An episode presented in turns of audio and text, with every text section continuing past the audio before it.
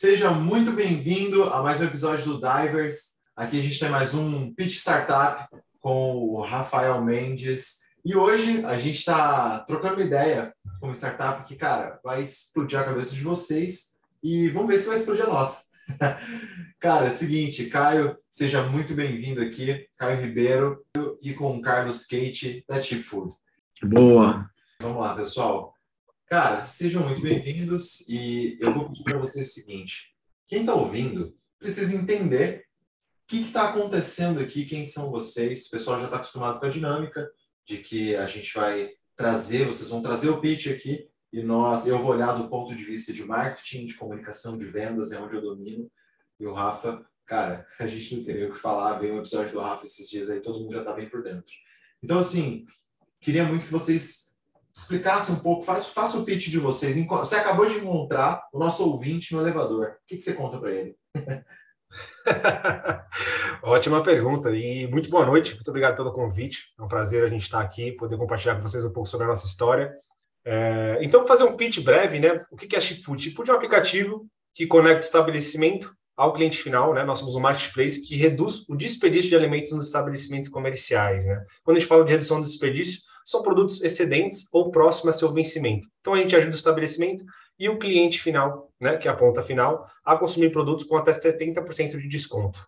Um aplicativo de delivery que possui um propósito sustentável em geral. Essa é o core da Chip Food, né?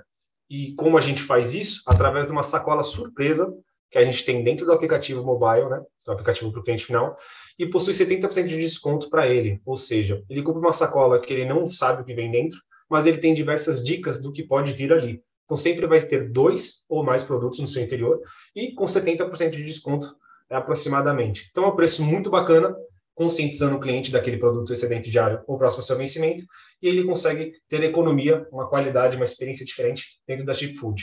E isso já gira em torno daquela rodinha que a gente criou, né, que ajuda o estabelecimento, ajuda o cliente e ajuda o nosso meio ambiente, impactando de forma positiva.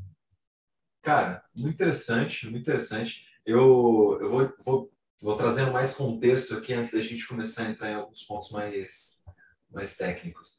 É, conta pra gente também, cara, da onde que surgiu isso, de que raio, de que momento vocês se tocaram falando, então, é, a pessoa que está comprando pode comprar mais, mais barato, o lojista vai. Como, como, é que isso aconteceu? Como é, que, como é que você ligou uma ideia na outra? Em que momento isso aconteceu? Conta pra gente.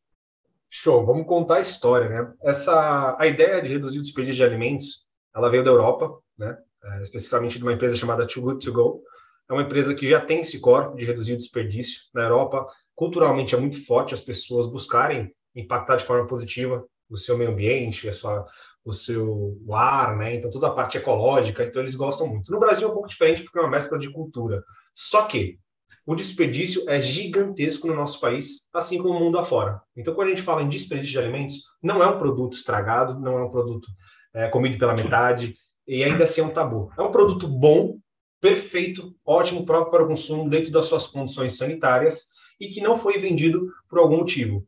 Tráfego no, na loja do, do, da padaria do, do seu João estava devagar e ele tem vários produtos prontos que ele fez no mesmo dia e não conseguiu vender. No final do dia ele faz o quê? Tem que jogar fora ou dá para funcionário, leva para casa e ele perde aquele valor investido e perde o insumo que ele fez. O que a Chip Food faz? Ajuda o seu João da padaria a evitar que ele tenha que jogar fora aqueles produtos ou levar para casa a funcionários e consegue vender aos clientes finais por um preço muito mais barato, por um preço praticamente de custo.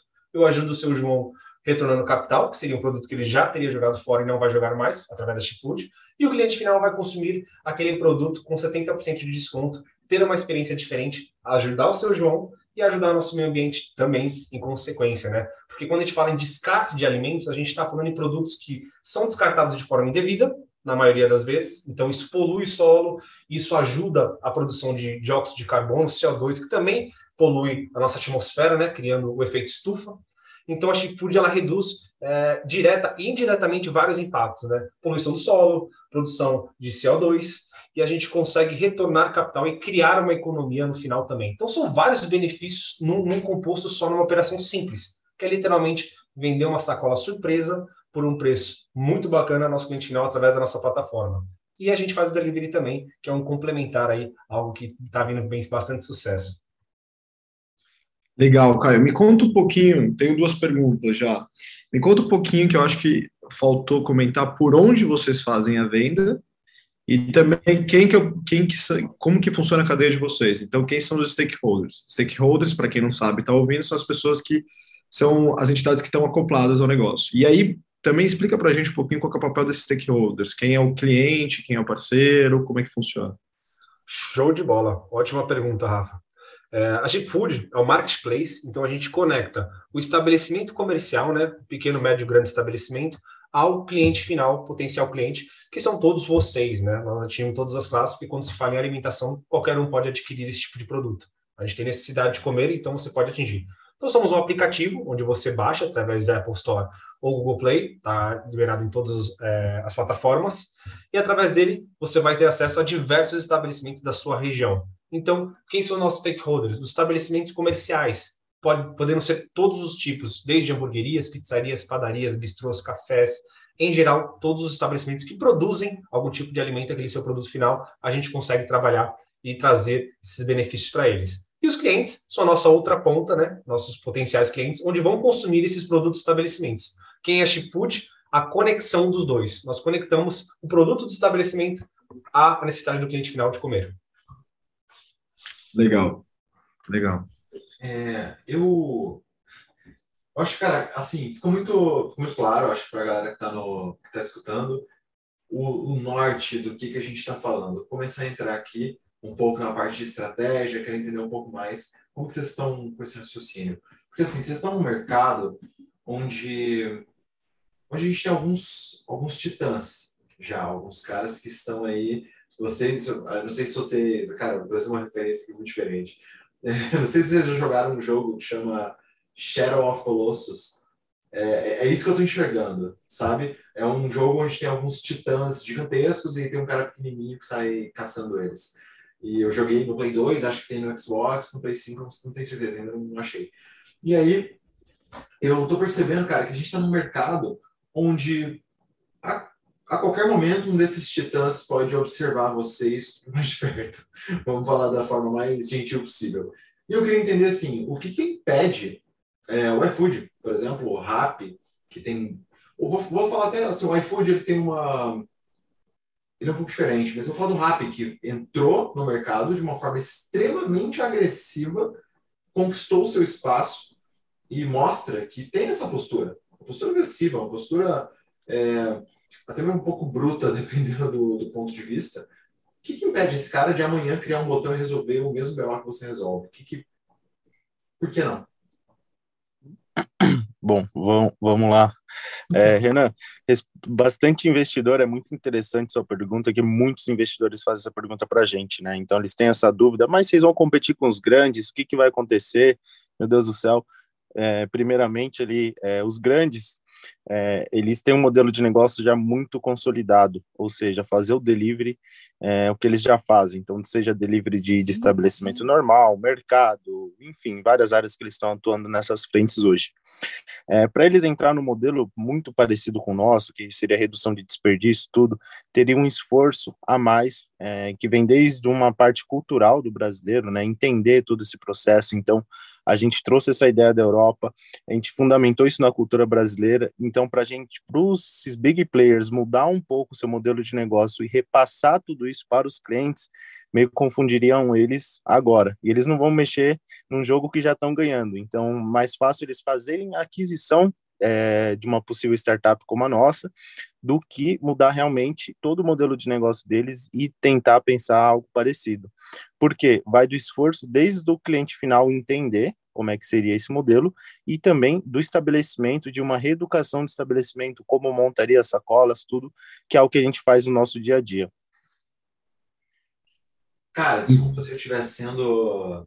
Porque assim, eu estou fazendo o papel aqui do, do cara que está escutando, tendo essas dúvidas e falando, putz, por que, que o Renan não perguntou? Manda bala, manda então, bala. Eu vou ser o cara. E a minha pergunta é, é eu entendo, é muito mais difícil é, virar um navio do que virar um jet ski, mas nada impede desse movimento acontecer, pelo que assim, a minha pergunta foi, o que impede esse cara de fazer? E você disse, fator cultural. O fator cultural é problema para ele e para você. A diferença é que ele tem um capital infinito, você não. É, você pontuou sobre pô, o investidor fazer essa pergunta. Então, assim, eu estou olhando no olhar de se amanhã o iFood decidir fazer isso, é claro que depois de amanhã não está no ar.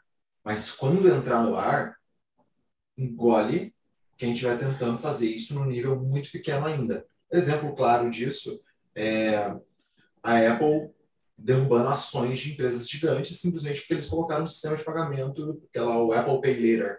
Então, assim, é, é, ah, nasceu da noite pro dia? Não. Permitiu que o negócio ficasse grande o suficiente para que a hora que ele caísse ele fizesse barulho.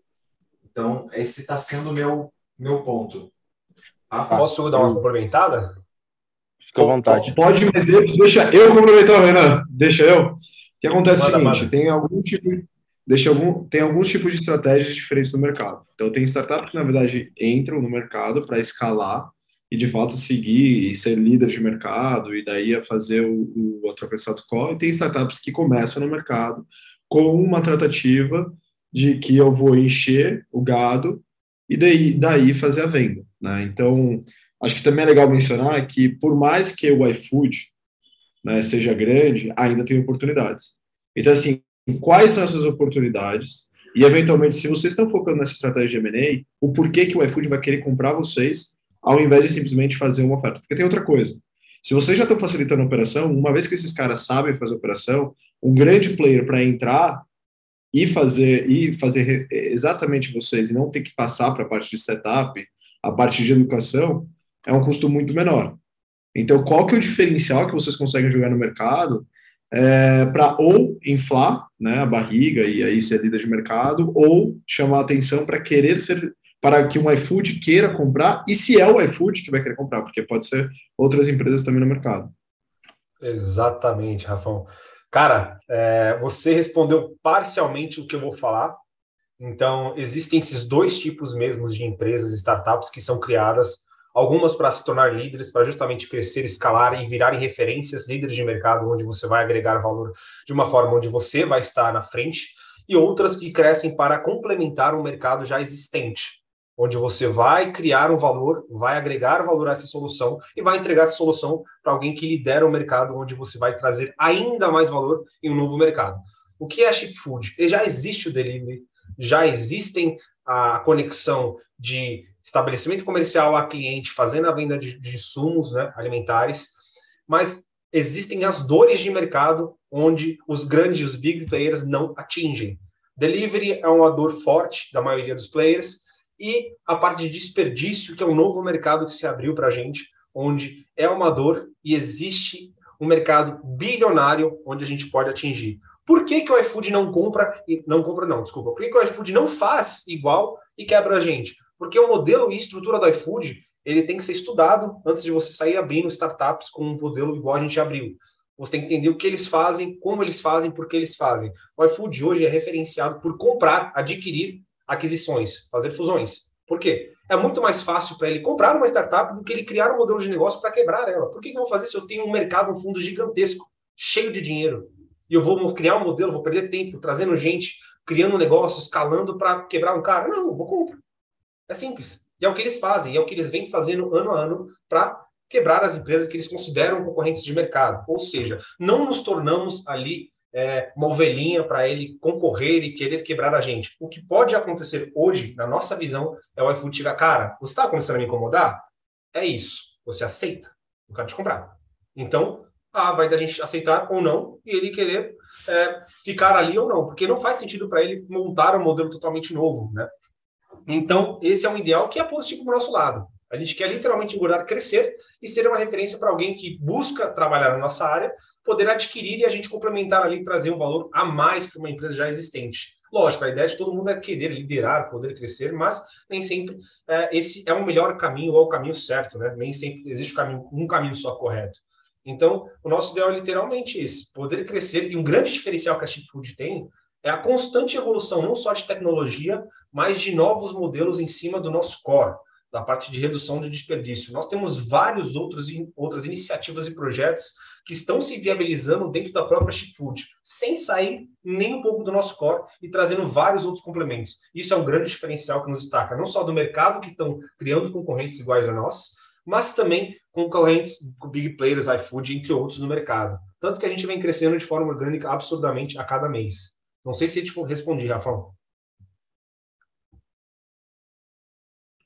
Eu acho que assim, é até interessante falar uma coisa. É, na fase que vocês estão, vocês estão ainda em early stage, né? Vocês estão bem em early stage. Então, bem no comecinho da trajetória, né? Então, é normal que vocês vão ver várias oportunidades no mercado que vocês estão acessando. E é o que é, o que é super diferente de dor. Né? Dor, quem vai te falar não sou eu, não é o Renan, é o seu, é o seu cliente final. Então, você tem que pegar números e trazer. Em relação a isso, para vocês defenderem um valor de mercado, vocês precisam trazer números. Números através que quem vai falar são os seus clientes. Então, hoje, para mim, de certa forma, se você for ver o iFood, a atuação do iFood, ele ainda é forte em São Paulo. Ele é forte em São Paulo e está se expandindo para outras regiões.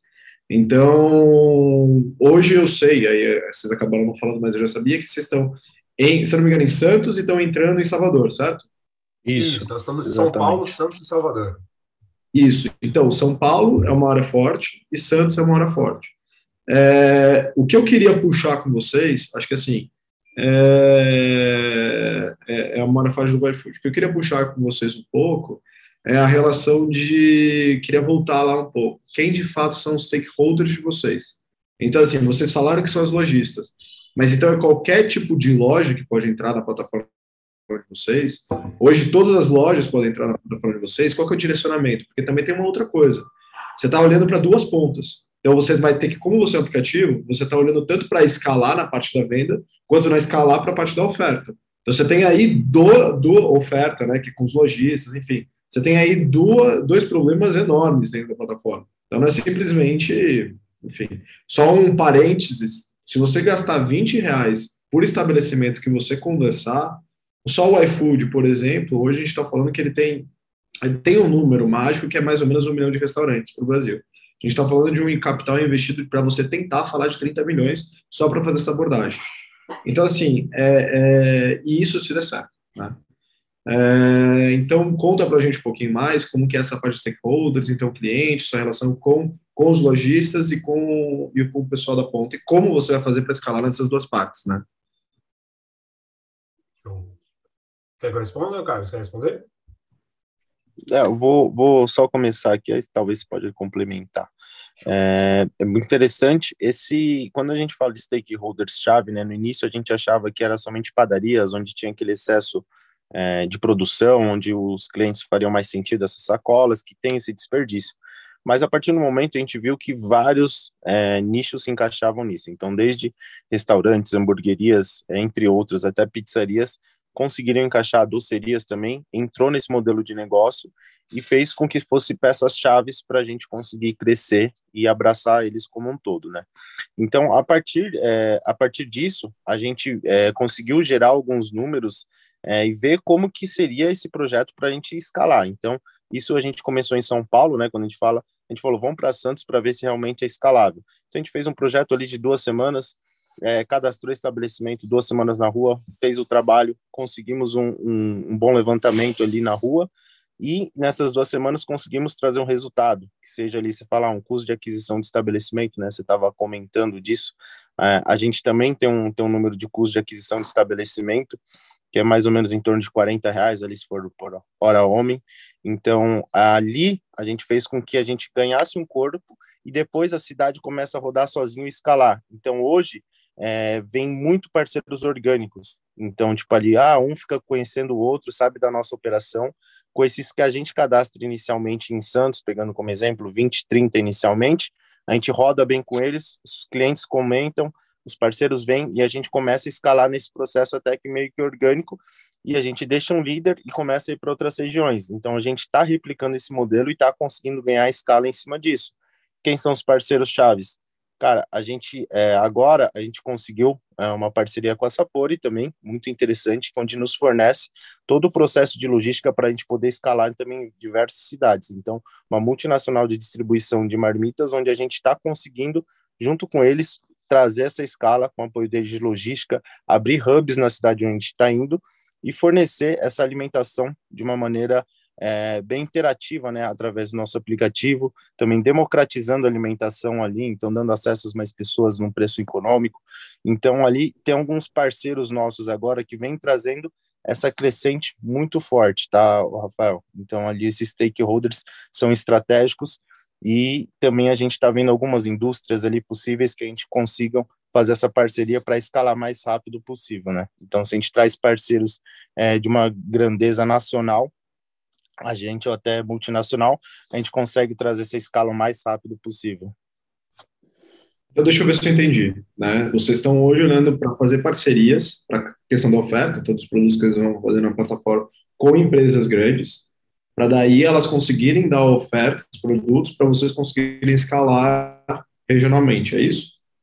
Isso, basicamente hoje a gente se achou nesse modelo também, é, juntamente com, a, com, com, essas empresas grandes, e a gente está conseguindo tracionar e gerar através desses modelos, porque eles têm uma oferta muito maior que os pequenos.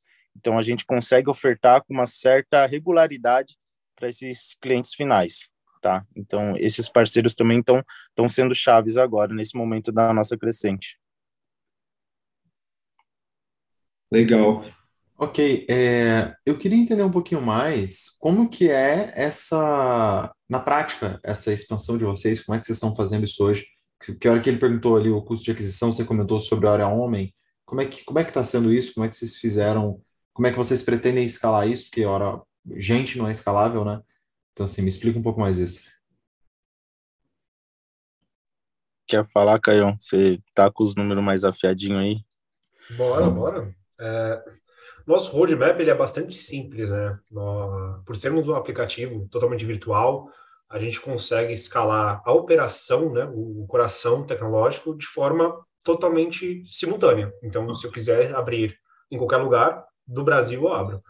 O diferencial é a gente buscar entender os parceiros chaves, que é o que a gente estava falando agora, né? Essas, essas médias e grandes empresas onde possui esse, não só essa dor, mas também o potencial de ofertar um produto com uma economia maior, onde a Chipfood vai ser essa, essa alavanca onde vai conectar ele ao, ao cliente final e fazer essa ponte de delivery, né? Então são dois benefícios de uma vez só, a economia e a praticidade de entrega e a gente consegue abrir uma porta para uma tal região. Mas, lógico, existem nesse meio caminho estudos que a gente faz internos de região, público-alvo, é, tamanho de mercado, potenciais faturamentos, o que a gente consegue atingir de forma. É, é, num raio X de tal estabelecimento. Então, vou dar um exemplo que o Carlos puxou, vou só puxar essa ligação da Sapori, por exemplo, a multinacional onde se encontra em diversas cidades e estados, e a gente consegue, através de uma parceria que a gente criou e está fortalecendo cada vez mais,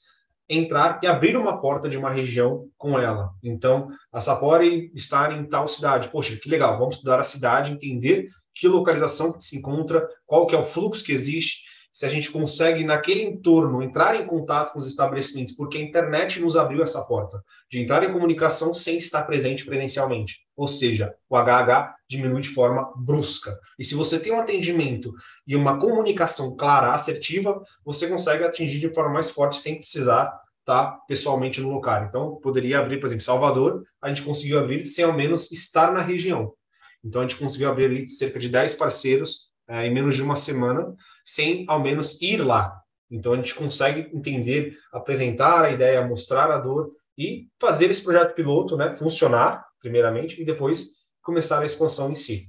Rafa, só te cortando um minutinho. É, só uma coisa, Caio, que ficou na minha cabeça aqui, que é o seguinte: é, essa expansão, por exemplo, ó, fez a expansão, ficou claro para mim aqui.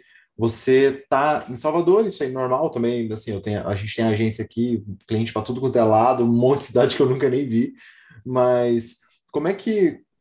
Quão expressivos são esses 10 esses 10 parceiros fechados ali? Vocês comentaram que tem três regiões que vocês estão hoje é, atuando. Nessas três regiões, como é que funciona esse processo de abertura é, e expansão? E por que essas três regiões, só para eu poder entender. Porque, assim, são muito. É, uma, duas são próximas, mas a outra é bem distante, só poder entender Sim. no quesito de Não. fixação de marca mesmo. Como é, porque, assim, para poder fixar em dois lugares diferentes, você tem que gastar o, o dobro do, do, do, orçamento. Lógico, né? De uma forma bem simplista. Sim, e, sim assim, a minha pergunta era exatamente essa, Renan. Só queria completar mais um pouquinho, então. É, vocês, tá, vocês, começaram falando muito de pizzaria e pequenos estabelecimentos. Aí vocês passaram para falar de loja, de, de empresas com faturamento mais expressivo. A pergunta é, e aí só somando o que ele fez, vocês estão passando de Salvador, né, de, de Santos e Salvador.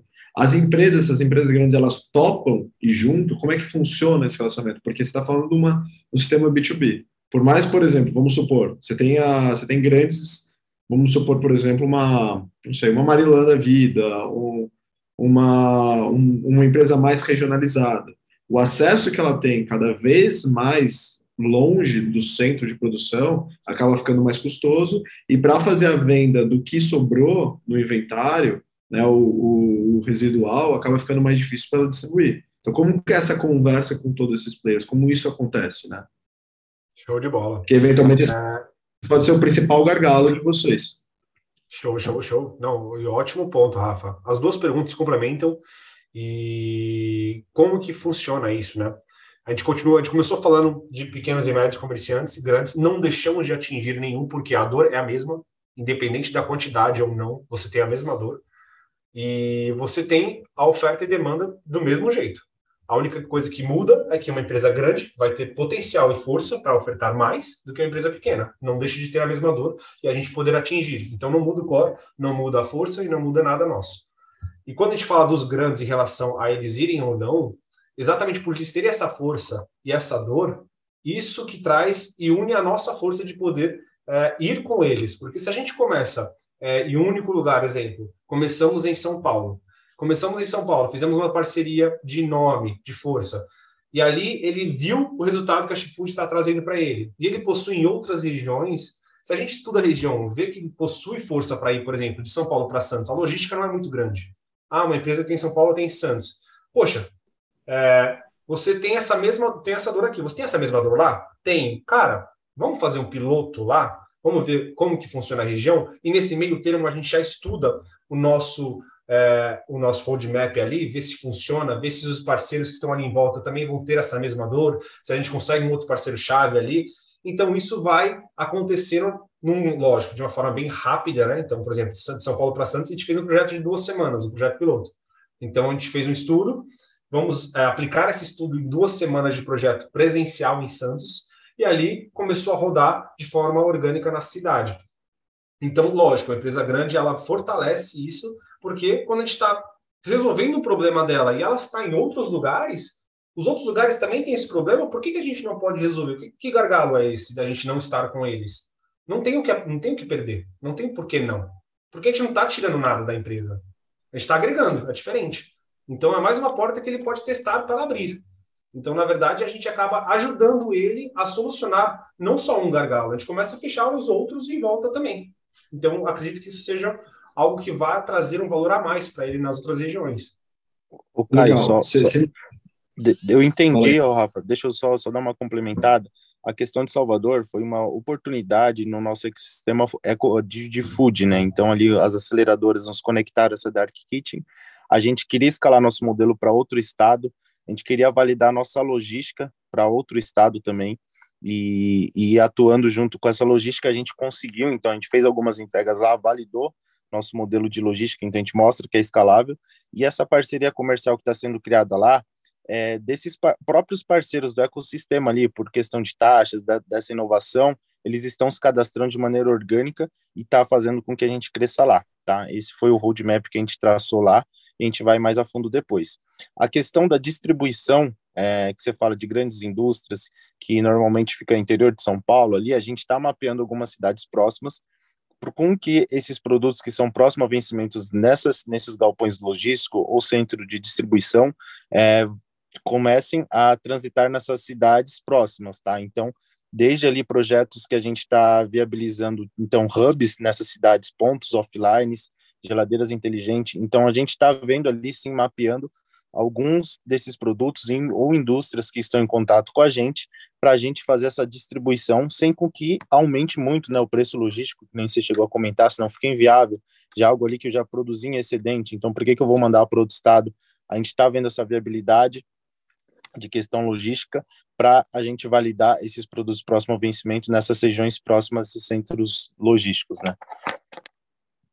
É, legal, eu acho que assim, só para só antenar, né, quem está ouvindo, acho que é legal a gente fazer essa diferença. Então, a gente está falando de, de. Vocês são intermediários entre o resíduo do estabelecimento e o cara que vai querer comprar, que é o consumidor final. Então, até agora, a gente está falando do, das, da, das empresas que têm esse resíduo, e o que vocês acabaram falando foi que vocês hoje estão procurando fazer relacionamento com empresas maiores, e aí, com, por conta da abrangência dessas empresas, vocês conseguem fazer distribuição tanto em Salvador em, em, em, em Santos. Em relação a esse ponto, Renan, você quer fazer uma pergunta em relação a esse ponto? Porque senão já vou, mostrar, já vou, já vou mudar para outra parte da moeda. Só quero deixar claro uma coisa que talvez tenha ficado confuso para quem está ouvindo, porque talvez eu acho que ficou confuso para mim. É, tá. Vocês não são o aplicativo de compra ou são? Tipo iFood.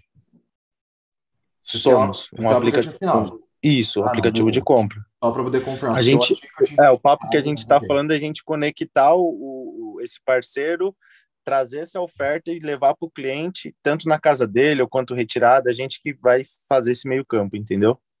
Entendi. Não, ok, fechou. Pode seguir, Rafa. Eu tenho um outro ponto, mas eu sigo na sequência. Boa. Então vamos falar do outro ponto. Acho que assim, legal, vamos supor que você conseguiu aí os parceiros, você está falando dessa Sapor, essa Sapor tem abrangência, vamos supor que ela top. Você consegue outros parceiros e consegue fazer abastecer Santos e Salvador. Aí você tem um outro problema, que é a escalabilidade, e aí você falou, ah, não, mas a gente tem esses outros parceiros que a gente consegue disponibilizar, enfim. Aí você tem um outro problema, que é a parte de captação do lead para a tua plataforma. Então, o investimento aí sim é trazer esse possível cliente para conseguir acessar o teu aplicativo, né? Acho que é até legal a gente falar de três barreiras, né, que geralmente a gente tem com o aplicativo. Né? Acho que para quem está ouvindo é legal a gente falar. São três barreiras básicas, né? A primeira barreira é fazer com que a pessoa faça o download do aplicativo no celular. Segunda barreira é a pessoa conseguir fazer o primeiro acesso. E no caso de vocês, seria a primeira compra, é, que não necessariamente a gente pode colocar nessa avaliação, mas enfim, primeiro acesso, depois seria a primeira compra, e eventualmente seria recorrência de uso. Nesse sentido, como é que vocês pretendem crescer ao mesmo tempo que vocês estão. Como, porque assim, Salvador é tão longe de Santos, o público é tão diferente de Salvador e Santos, então por que, que vocês vão entrar em Santos, é, é, entrar em Santos, ao invés de, por exemplo, pegar esses esforços, esses esforços e focar em Salvador? Ou se não, por que, que vocês. e focar em. Vamos lá, confundir os planos. Vamos voltar, aí você corta aí. Tá. Mas por que que vocês, ao invés de vocês não, ao invés de vocês, né, então, vamos lá. Acaba ficando muito difícil para fazer a caracterização do cliente, porque Santos acaba sendo muito diferente da região de Salvador.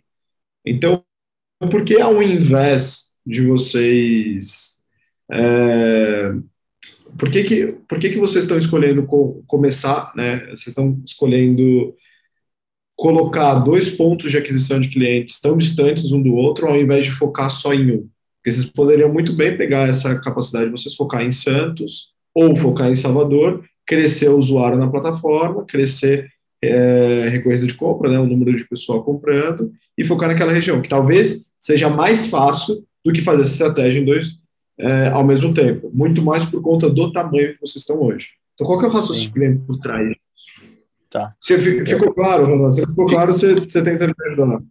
Não, fico, ficou claro, sim. É, que nem eu falei, Salvador foi uma oportunidade que a gente teve por nosso meio, né? E quando a gente fala em trazer o cliente, custo de aquisição é, relacionado à comida, até alguns anos atrás, quando o iFood não, não tinha esse monopólio todo, ele gastava em torno de um CAC ali, de um custo de aquisição de cliente de 80 reais, 70 reais. Hoje em dia baixou para uns 20, então, é, devido ao seu, seu tamanho, né? Mas quando a gente fala nessa estratégia, o investimento que a gente está captando hoje, né, para gerar atração, é para consolidar as nossas áreas, São Paulo e Baixada Santista, porque a gente já conhece o público, já está próximo, sabe como é o comportamento dele, está mais tempo com ele na plataforma, então a gente é, sabe o custo até, como, que, como é que vai atingir, markets offline, enfim, a nossa estratégia em si é para fazer essa essa atração desse público que já está na nossa plataforma e nessas regiões mais próximas. Salvador e esses outros estados, essas outras cidades que estão vindo, o cliente, o estabelecimento, é, falando como é, parceiro comercial, ele vai trazer os clientes dele para consumir o delivery nosso, ele vai trazer o cliente dele. É uma jogada diferente. A gente não vai estar tá trazendo o cliente, a gente não vai estar tá gastando um esforço nosso para trazer um cliente que nem o iFood faz. Ele vai estar tá trazendo o próprio cliente dele para estar tá consumindo, usando o delivery, usando a nossa plataforma e tá e tá consumindo ali. Então, primeiramente, a gente vai partir desse ponto tá? A gente viu que teve resultado lá em Salvador, vale a pena investir em marketing para a gente conseguir espalhar mais isso. A gente vai dar um próximo passo. Mas inicialmente o nosso esforço vai ser é, basicamente consolidar as nossas regiões e gerar atração, né? O público, quando a gente fala em, em público que a gente atingiu, a gente não atingiu 1% ainda, né? Tipo, já tem mais de 10 mil downloads, mas não atingiu 1% ainda da cidade de Santos nem da de São Paulo.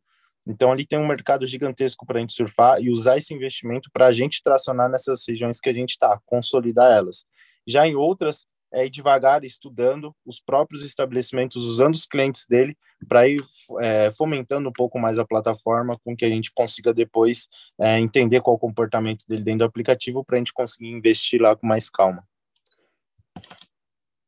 Cara, é, eu anotei, eu, assim, ó, eu fui anotando, porque várias paradas que eu fui, fui pensando aqui que eu queria trazer para vocês, senão depois eu deixo passar e eu fico, putz, cara, queria ter falado tal coisa. Então é o seguinte, é, primeira coisa que você comentou assim, ó, o custo 40, 40 reais, não sei o que, tal, tal, tal. E aí comentou sobre Salvador. Só, e aí me responda assim, ó, numa palavra, duas, uma frase, você isso, isso a gente está falando de captação de parceiro de negócio, restaurante, etc. Certo? Isso. Ok. A última agora, o último papo que a gente falou foi de cliente, estava falando de cliente, mas antes no começo foi de parceiro de negócio de 40 reais, tá certo? Ok. Perfeito. Beleza. Aí, nessa, nessa situação, eu não acho a captação de parceria, aí eu posso estar, tá, que nem eu falei, posso estar tá muito fora do, do, do da caixinha aqui, mas eu não acho a captação de parceiro a parte fatorial, assim, sabe? Por exemplo, vocês comentaram, poxa, captou 10 pessoas ali, sei lá, gastou 40 reais hora, supondo que gastou 10 mil reais, nem sei se foi isso tudo, tá? É, mas eu consigo ver muito mais valor numa captação de parceiro por meio de um grande closer, um cara, um hunter foda, um cara que, pô, vai sentar na frente de uma rede de, de dark kitchens gigante, fazer uma parceria, pá, pronto, cresceu. É, eu não vejo a captação de parceiro como um problema, até porque ela não tem nem que ser escalável. A hora que você tiver nos gigantescos, os pequenos vão atrás. Eu acho que, e claro, isso é uma das estratégias. Depois perguntar para vocês como é que vocês pensam isso. Mas como é que vocês vão convencer o público final? Isso é uma pergunta muito assim, porque, cara, ser humano é um negócio, né? Eu, por exemplo, cara, eu sou fiel aos lugares que eu compro. Eu sou fiel. Exemplo, eu compro açaí no mesmo lugar quase sempre. Por que quase sempre? Porque quando eu estou em outra cidade, eu compro em outro lugar. É a única possibilidade. Ah, Renan, porque é o melhor e tal? Primeiro, porque é o melhor. Segundo, porque realmente o atendimento é espetacular, a experiência é ótima, me ganhou. Eu só compro lá. abri um cara em frente o lugar que eu compro, em frente, meteu uma cama elástica, um monte de coisa. Assim, ó, o cara tá mandando bem para o iniciante. Nada me faz nem olhar para aquele cara, porque eu sou fiel à pessoa que eu compro, ao lugar que eu compro. Eu sou assim com o aplicativo, eu sou assim com gente, é meu estilo. Beleza. Então, como é que vocês pensam em conversar o público final? Outra coisa, e aí é um toque. Quando, você, quando vocês falam assim, ó, Salvador foi uma oportunidade, e aí é uma visão minha, tá? Como vendedor, como comunicador. Quando vocês falam de foi uma oportunidade, mas não dizem exatamente qual foi, o porquê e etc., e nos convence, tipo assim, tá você tem que convencer o cara que tá ouvindo de que foi uma oportunidade, vocês não podiam deixar passar. Porque senão só aparece distração, só parece que tá disperso. Não fica claro, entendeu? E eu posso. Ficam duas opções na minha cabeça. Ou foi uma pessoa dispersa, e o negócio não tá tão claro de que tem que ser em tal lugar ou tal lugar, e aí foi para outro canto, ou foi uma oportunidade irrecusável. Se foi irrecusável, tem que deixar muito claro. E aí não precisa necessariamente contar detalhes, mas tem que achar um jeito de vender que foi irrecusável. E o último ponto é, que reforça o que eu acabei de falar sobre a oportunidade, na minha visão, é que, ah, não atingimos ainda nenhum por cento, não sei da onde. Então, o que que tá caçando em outro estado, irmão? Então, o que que tá caçando, tipo, indo para outro canto? E aí, ah, Renan, era uma oportunidade. Então, tem que ficar mais claro. Minha visão. O... E, e eu só gostaria de adicionar uma coisa com o Renan. Se vocês conseguirem, acho que pode ser uma boa vocês explicarem a, a primeira pergunta deles de escalabilidade, falando um pouquinho do perfil de, de cliente-alvo de vocês. Né, que a gente ainda não falou qual que é o principal cliente-alvo de vocês e por que, que eles vão querer a sua plataforma. Né? Tá, eu vou de trás para frente, aí o Caio termina, acho que fica melhor, pode ser? Só vou falar lá, sobre a oportunidade. Foi, foi bastante pergunta, não foi pouca não. É, deixa eu só recapitulando, então, é, a última pergunta em relação à oportunidade de Salvador. É, que nem eu comentei, é uma rede de contatos e foi muito parecido com o que você falou lá no início. É uma dark kitchen que tem várias marcas no meio. Então, eles têm mais de 10 marcas lá atrelado a ele.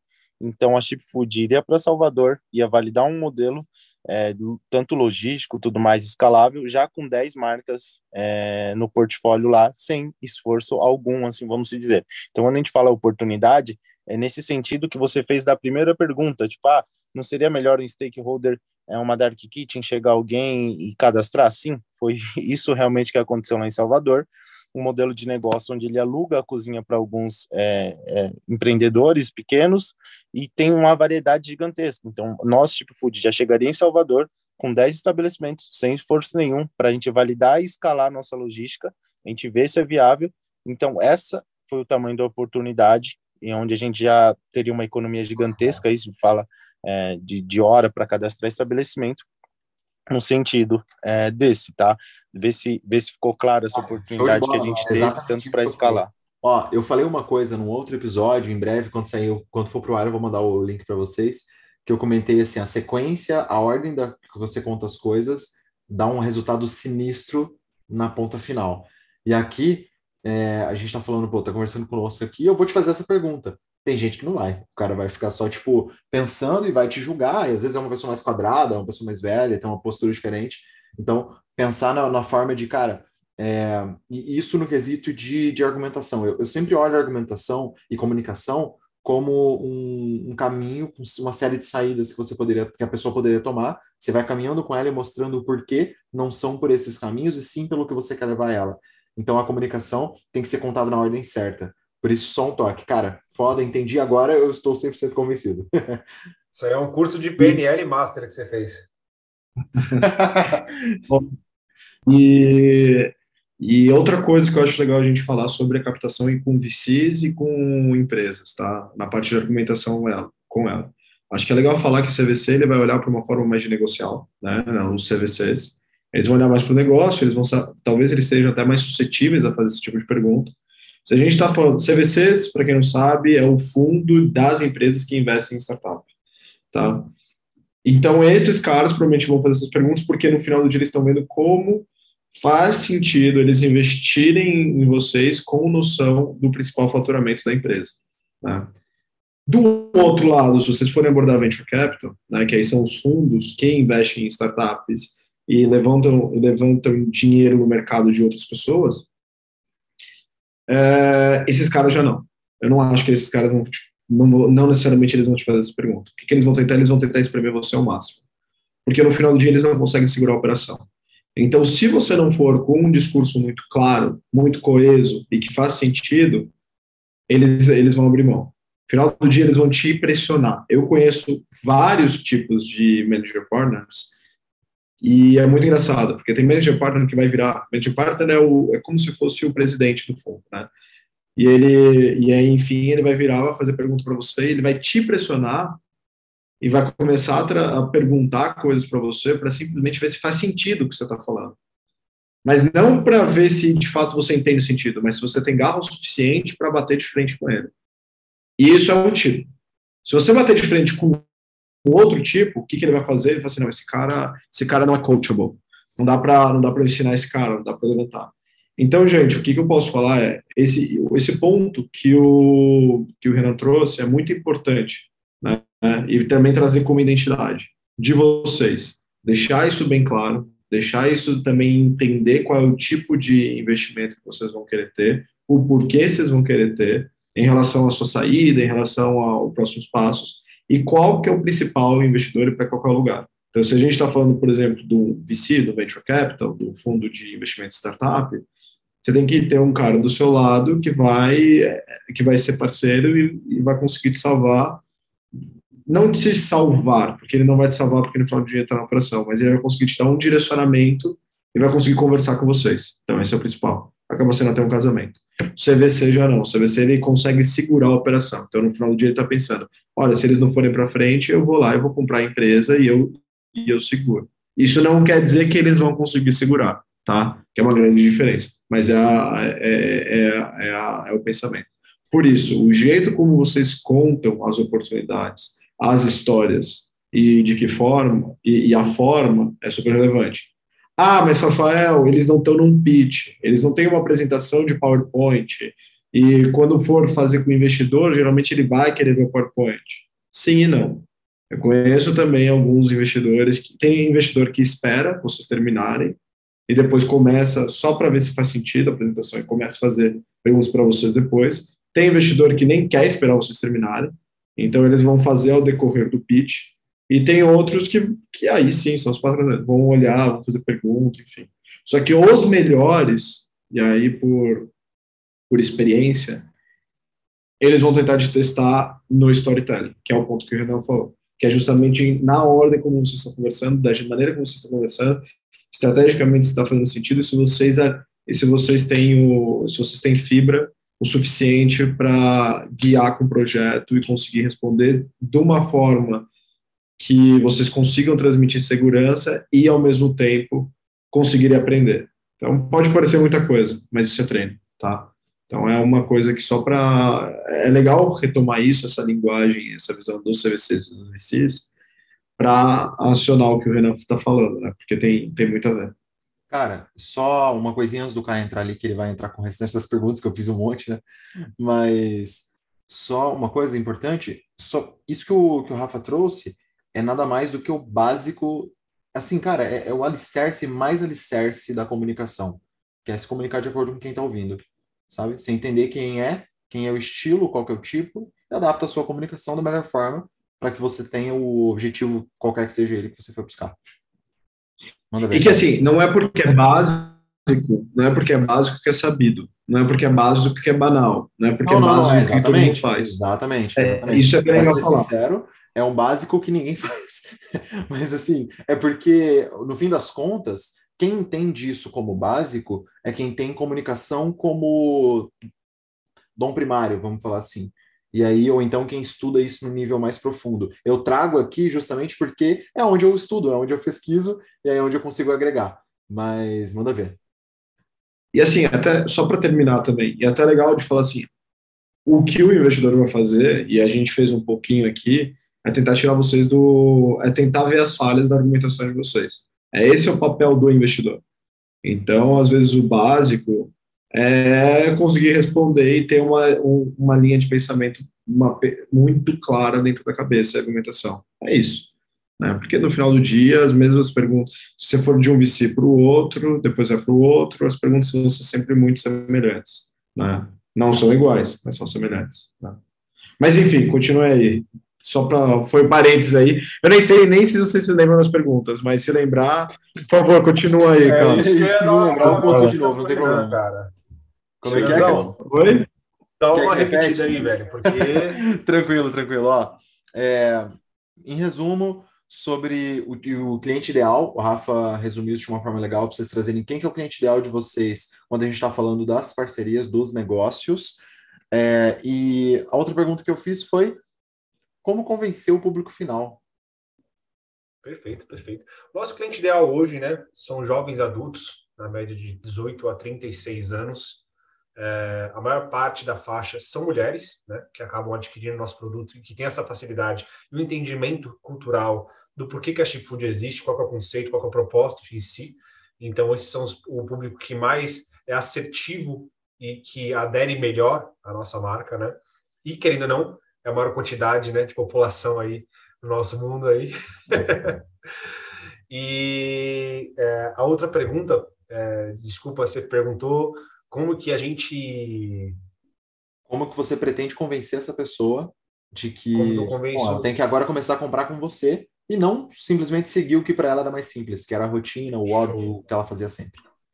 Perfeito. É, isso é uma pergunta que existe um storytelling para essa pergunta, né? Que vem da cultura do Brasil.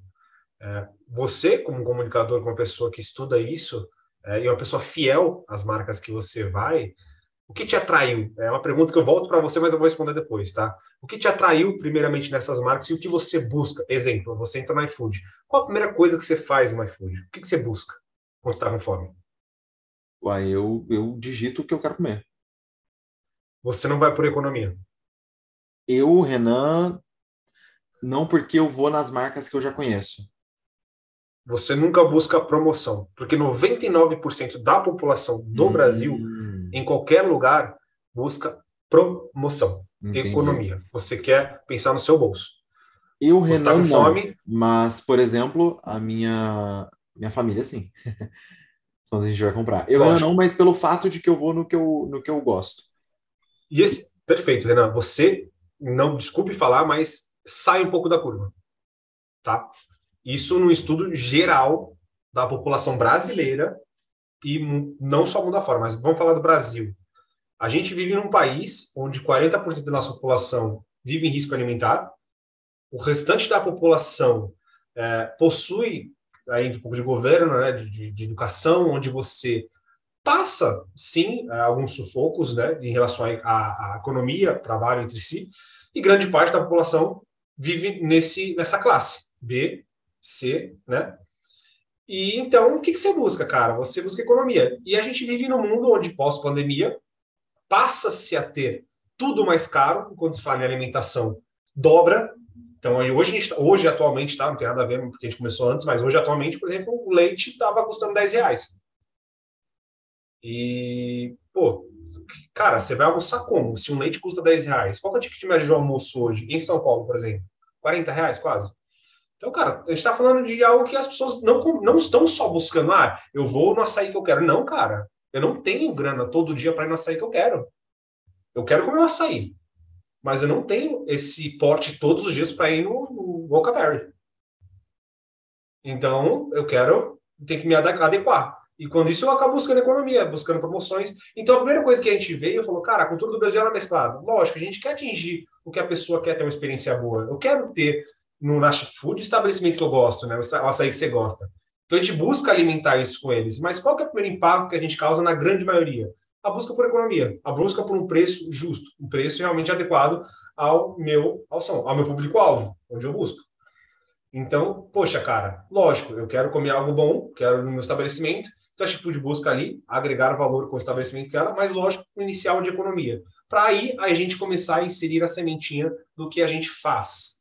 Por quê? A gente está falando de um tabu, de algo que é um problema não só para o estabelecimento, mas é um problema de entendimento para o próprio cliente. Tanto que a gente está nessa conversa e nessa discussão é, de algo que realmente é um pouco complexo quando a gente fala em desperdício de alimentos. A gente está falando de, de, algo que é muito grande, mas querendo ou não, as pessoas não dão atenção devida e nem a, o que isso gera e qual que é o benefício ou, ou o ônus que isso vai trazer, né? Então, insere a ideia de economia esse público-alvo, desses produtos, um público com uma experiência diferente de economia, e a gente traz nessa experiência que ele começa a viver através da Chip um conceito com uma bagagem de várias coisas, não só no atendimento, que é um grande diferencial na comunicação atendimento, mas em si no porquê daquilo. Poxa, uma sacola surpresa, cara, já é algo diferente. Poxa, tem dois mais, ou mais produtos, então vem três produtos. Poxa, cara, e eu paguei R$14,90. Puta que não sei se pode xingar, desculpa. Caramba! Difícil. Pode, é... cara, fica de vontade. Não, perdão, perdão, não sei, né? Então eu ia, ia soltar aqui de vez em quando. Eu também não sei se pode xingar, não. Então aí fica com o Renan. Mas aí. não, perdão, perdão. Então eu falei, cara, desculpa até cortar vocês. É... Basicamente é isso. Então, a, primeira, a primeira chamada é economia para o público-alvo e a gente insere a experiência Chip Food com o nosso modelo de negócio Chipbox que vem o conceito de sustentabilidade todo o propósito em si. E aí o público ele se torna fiel por isso. Atendimento, benefício, economia, sustentabilidade, o porquê que eu estou consumindo esse produto, por que, que aquele parceiro está fazendo isso e qual que, é qual que é a consequência disso? A experiência no geral, o UX, né? toda a experiência do usuário dentro da plataforma até o produto final na casa dele, que a Food faz essa comunicação. Não sei se eu respondi, tá? Cara, não, eu falando respondeu muito, uma boa parte, uma, uma boa parte, foi muito massa. Assim, ó, eu também acredito nessa premissa de financeira, até pelo fato de que a gente está vendo aí outros cases, exemplo, Kawaii crescendo praticamente simplesmente porque paga as pessoas, porque o algoritmo não tem tanta qualidade quanto o TikTok, que sabe quanto o Instagram. Mas é um, é um, é um tipo de, de dinâmica que funciona. O brasileiro gosta de dinheiro, barra precisa de dinheiro. É, o que, que, eu, que eu queria entender contigo é como que isso é comunicado, porque assim, primeira coisa, quando você fala cheap food, como é que esse, como é que o público pronuncia? Vocês já fizeram essa pesquisa para poder entender isso? É a primeira coisa. Segunda... Cara, a gente teve vários nomes, cara. Noção? Isso é, é engraçado de falar. Putz, cara, a gente passou por vários nomes. Não, assim, ó, e... o nome é um ponto importante até pelo fato de que, cara, a pessoa vai levar um tempinho para falar, mas convenhamos que Samsung, é, Kawaii, não é fácil de falar. E eu não sei se é Kawaii, se é Kwai, ninguém nunca sabe. Mas o que que eu, que eu queria entender contigo é como é que isso é comunicado de uma forma. Qual, qual que é a big idea da, da, da pegada? Porque, por exemplo, a gente tem como. Você me explicou aqui em, sei lá, X minutos. Agora, como é que você explica isso numa frase, num anúncio, para que você consiga, com a menor quantidade de contatos possível, fazer a conversão? Sabe? Esse, esse tipo de raciocínio fica na minha cabeça. E se vocês têm uma, uma estratégia macro de marketing hoje já masterizada, ou se há ainda uma ponta que vocês falam, não, cara, ainda precisamos do investimento para poder é, ter mais, porque hoje ainda está embrionário. Como é que está isso? É, perfeito, Renan. É, a gente, como o Rafa disse, já puxando o que ele disse, cara, nós estamos em baby steps. Dez meses de operação, crescendo aos poucos, né? Esses poucos são poucos consideráveis, porque não adianta você crescer gigantesco. A startup serve para isso, mas é normal você crescer é, umas porcentagens, né? 40%, 50% cada mês, 100% dependendo do mês. E sim, a gente está literalmente buscando esses investimentos para fortalecer, maturar cada vez mais o marketing. Por quê?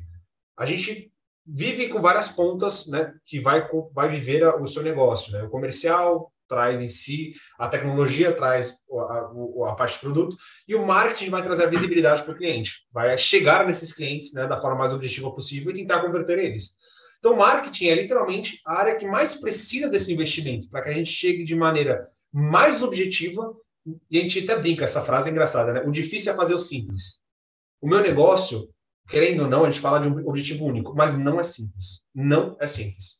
Não é simples você responder em uma frase só desperdício de comida. A pessoa não consegue entender de maneira bate-pronto. Então, lógico, o marketing necessita de algo muito forte para que a pessoa entenda o que é desperdício para ver a necessidade do porquê que eu vou fazer uma compra voltada a esse propósito. Então, por isso que a gente fala de economia. Chip Food, um aplicativo que reduz o desperdício de alimentos. Compra produtos com até 70% de desconto. Pronto. Cara, compra os produtos por até 70% de desconto. 70% de desconto, a pessoa já vira um pouco a chave. Fala, cara, barato. Aí, quando entra no aplicativo, já vê os valores. Então, essa chave ela vai se virando aos poucos, né? E a gente não tem ainda aquele, aquele, aquela virada de chave que a gente fala, cara, uma frase e o cliente entende tudo. Cara, chip food, o que é chip food? Ah, não, são produtos próximo ao vencimento que eu vou pagar 70% de desconto. Ainda assim, ela precisa dessa maturação e a gente está buscando desenvolver isso cada vez mais. Basicamente é isso, Eu acho, eu acho que é interessante a gente só fazer um, um parênteses e falar uma coisinha. É, para quem está aí escutando, quem já fez investir em startup, ou se tiver alguém nesse sentido, pode estar perguntando, pode estar pensando, mas vem cá, eles não falaram até agora de números, né? Por quê? A gente não falou de números. Tem um, tem um porquê. A gente está falando com a Chip Food, né? Eles são uma plataforma, uma plataforma bem early stage, então, no, hoje eles têm. Qual, qual que é o número que vocês podem me trazer, por exemplo, de Hoje, quanto tempo vocês estão no mercado? Legal. Show. A nossa operação, ela tem 10 meses né, de vida. A ideia Chip Food tem dois anos. Nós temos dois anos de vida Chip Food, onde zero, marco zero, né? De ideia, projeto, papel, estruturação, sair do papel, início de operação. São dois anos.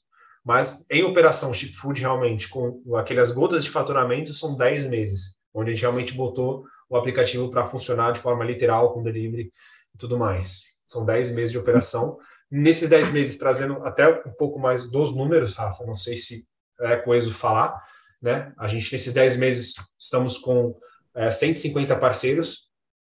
Desses 150 parceiros, nós estamos nessas duas regiões atuantes fortes, né, em São Paulo e Santos, e a gente busca trazer esse benefício do delivery como todo, de democratizar esse delivery né, de uma forma mais simplória, mais fácil, e a gente consegue retornar capital com esse modelo de negócio que a gente fala que é shipbox, né, que é desperdício. Com esse modelo, desses 10 meses, a gente já voltou mais de 100 mil reais para os estabelecimentos parceiros, para os lojistas. E fora Legal. agregar valor ali de clientela, né? Mais de 10 mil clientes na plataforma, Legal. Eu, e aí, para continuar, assim, você já até falou os números que eu ia convidar para você falar depois. Mas Legal, é interessante, é, porque assim, eles estão bem no cenário inicial, e quando a gente está avaliando uma startup em cenário, é, do cenário, né, do, do estágio deles, o mais importante não é necessariamente os números, o faturamento, mas sim a construção de onde eles chegaram e até onde eles vão. Né? Então, os números eles servem para dar uma base, mas não é fundamental. Isso difere muito quando a gente está avaliando uma startup com dois anos de vida de operação. Né? Então, eu não posso contar que os dois anos anteriores de vocês, sem ter aplicativo, sem começar a vender, de fato eram da startup. Vocês têm 10 meses de operação no final do dia. Então, sim, vocês podem me trazer números bem relevantes. Por exemplo, a parceria que vocês fizeram, é, se vocês têm a parceria da Sapor, eventualmente ponto de acesso, mas em questão de números, é legal para vocês ter o acompanhamento para entender o crescimento de vocês como payback, você pode pensar o payback do projeto, você pode tentar. A gente pode até devagar aqui em números, mas eu quis dar uma pegada também de conversa, no cenário de vocês, por ser mais early stage, em mais esse sentido de gás, de noção de mercado, de noção de onde está indo, como que é o modelo de negócio, qual que é as validações que vocês estão fazendo, porque é o mais importante de vocês agora. Né? Então, até mesmo para quem está ouvindo, entender e eles mesmos fazerem as próprias avaliações de que se é legal, se não é, se está indo para frente, não é, e acompanhando conforme for acontecendo. Né? Porque vocês levantando capital, provavelmente o pessoal vai ficar sabendo que está vendo o podcast e entender. Porque essa conversa seria, seria e vai ser totalmente diferente daqui a um ano, daqui a dois anos. Né? Porque aí a gente vai falar muito mais de número. Né? Só queria abrir esse parênteses, tá? Mas sim, os números são importantes, mas não tão importantes quanto o cenário que vocês estão agora. Dez meses é muito pouco. Né? É, eu queria trazer uma, uma parada aqui, acho que a gente já está indo aí para um pouquinho mais de uma hora de conversa. Eu acho que a gente vai começar a caminhar para o final aqui agora, mas tem umas coisas que são importantes para mim que não ficaram. Não é que não ficaram claras, tá? Mas é que eu, eu queria trazer que acho importante. Primeira coisa que ficou, para mim, foi curioso, depois você podia contar um pouquinho melhor. E aí, é, eu, falo, eu falo isso, acho importante sempre trazer isso. É, a minha expertise, eu domino marketing, entendo marketing, onde eu consigo pisar com segurança. Eu manjo muito de venda, é realmente um ambiente que, cara, minha comunicação é totalmente voltada para a persuasão. Nossa, Renan, para quem está ouvindo, como assim, Renan? Nossa, por quê? Toda vez que você está falando, você está tentando convencer a pessoa. E a minha comunicação persuasiva é só pelo fato de que é a minha forma de fazer com que a pessoa entenda o que está na minha cabeça sempre que eu quiser me comunicar. É só isso que eu entendo como comunicação persuasiva. E no seu lado, eu queria te fazer uma pergunta que foi o seguinte: é, o que, que aconteceu que levou dois anos para sair do papel? É, e aí tá tranquilo, porque eu imagino que, cara, entre ter ideia e botar o negócio para rodar, se tiver, pô, vamos para cima de uma vez só, dá para fazer em pouco tempo. Mas eu imagino que tem muita história por aí, então pedir para você dar um norte disso. E, e aí levantar um ponto que para mim, e aí eu vou falar isso Falou assim: se eu fosse investidor, não sou, Rafael vai saber me falar isso muito mais, se isso é um ponto que é considerado ou não. Mas se eu fosse investidor, isso aqui ficaria na minha cabeça, que é, é um dos maiores pilares do negócio de vocês, é, não vou nem falar que é o maior, que seria, seria arrogância, mas um dos maiores pilares é marketing. Sem o marketing bem feito, o negócio não vai acontecer. todos nós aqui sabemos disso. Tranquilo. É, uma coisa que você apontou foi, pô, ainda né, estamos no início, o, o marketing, quando o investimento vier, etc., ele será feito como, pô, é, é uma das frentes principais, se não a principal. Único detalhe que fica na minha cabeça é o seguinte, tá? Eu, eu tenho uma agência direto, direto. Eu ouvi isso hoje numa reunião. Eu escutei isso anteon, anteontem. Não, anteontem foi domingo, sexta, sexta-feira, numa outra reunião, que foi o seguinte. Nossa, Renan, já conversei com um monte de agência, já tive um monte de profissional, um monte de equipe, e ninguém entrega o resultado. Já tive um monte de problema.